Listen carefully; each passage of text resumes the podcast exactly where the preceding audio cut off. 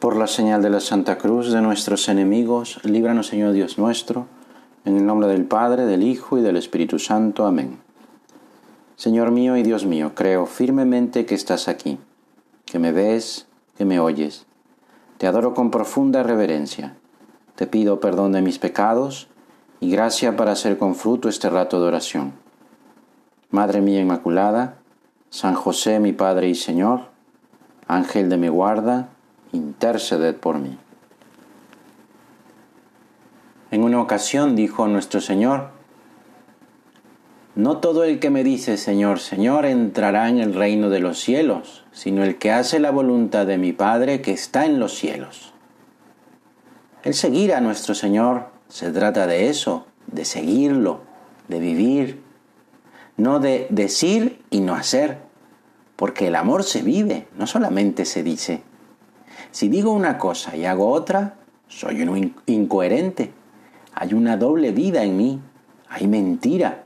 O en lo que digo o en lo que hago. Casi siempre es en lo primero. Porque vivo como pienso. Vivo según lo que hay en mi corazón. Entonces la pregunta es, ¿qué hay en mi corazón? Eso es lo que nos pregunta hoy el Señor. ¿Estoy en tu corazón? Vamos a pensar si Jesús no, está en mi corazón. Entonces, ¿qué llena mi corazón?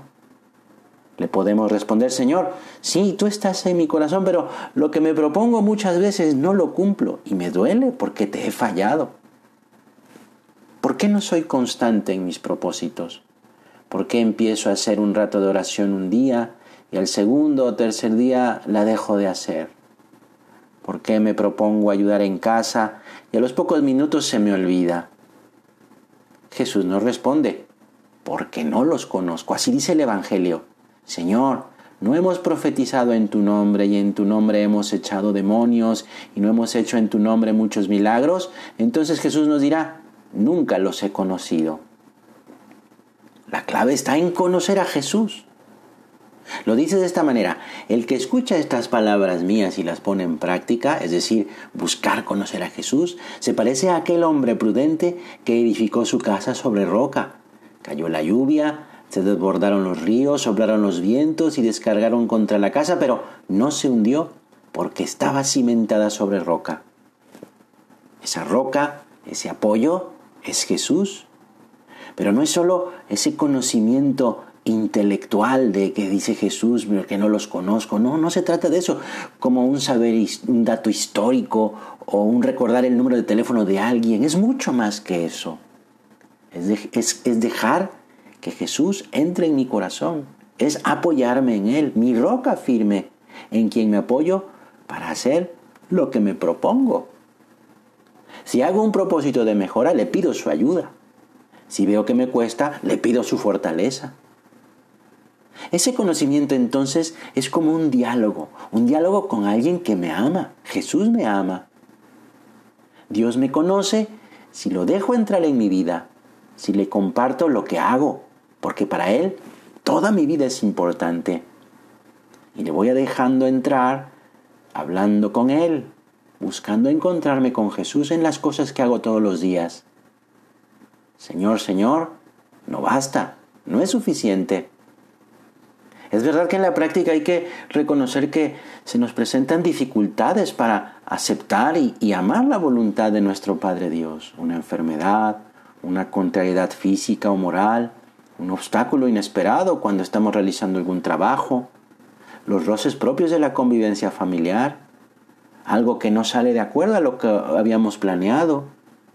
Todas estas cosas pueden ser llamadas de Dios, que nos hace para que podamos darle una respuesta de fidelidad y de confianza en Él.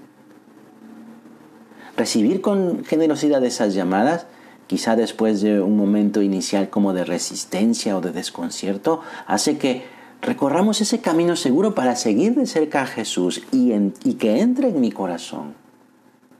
¿Cómo respondemos nosotros a esa llamada de Dios?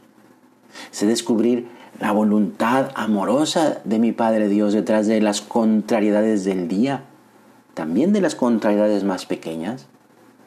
Me doy cuenta de que todo eso se puede comparar como los golpes del cincel con los que el Espíritu Santo va esculpiendo y modelando la imagen de Cristo en mi alma? Escuchemos el consejo de San José María. No caigas en un círculo vicioso. Tú piensas, cuando se arregle esto así o del otro modo, seré más generoso con Dios. ¿Acaso Jesús no estará esperando que seas generoso sin quedarte nada para arreglar Él mismo las cosas de lo que tú imaginas? Propósito firme, una lógica que es consecuencia de esto. En cada instante de cada día trataré de cumplir con generosidad la voluntad de Dios. Porque sí, obras son amores, no buenas razones. Señor, te ofrezco levantarme a tiempo y cuando suena el despertador me levanto o intento levantarme. Te ofrezco este rato de trabajo y me veo cansado, pero te veo en el crucifijo que tengo cerca y eso me da fuerza y ánimo porque recuerdo que tú te caíste tres veces cargando la cruz y tres veces te levantaste. Señor, te regalo este momento de alegría que estoy viviendo con mi familia. Cuídanos y te pido que haya más momentos como este. Señor, te ofrezco sacar la basura. Tú sabes que no me gusta, pero por ti me levanto y voy por el bote y lo saco. Lo intento, lucho. Si no sale, lo vuelvo a intentar, pidiéndole a Jesús que me vuelva a ayudar confiando en que ahora sí voy a aprovechar su gracia. Si lo intentamos, apoyados en nuestra roca, Jesús, aprenderemos a confiar más allá de los medios y de la incertidumbre porque descubrimos que el amor, amor con mayúscula, el amor de Dios, el amor de Jesús es más fuerte que la muerte y que nada ni nadie nos podrá separar de Él. Ayúdanos, Madre nuestra. Te doy gracias, Dios mío, por los buenos propósitos, afectos e inspiraciones que me has comunicado en esta meditación. Te pido ayuda para ponerlos por obra. Madre mía Inmaculada, San José, mi Padre y Señor, Ángel de mi guarda, interceded por mí.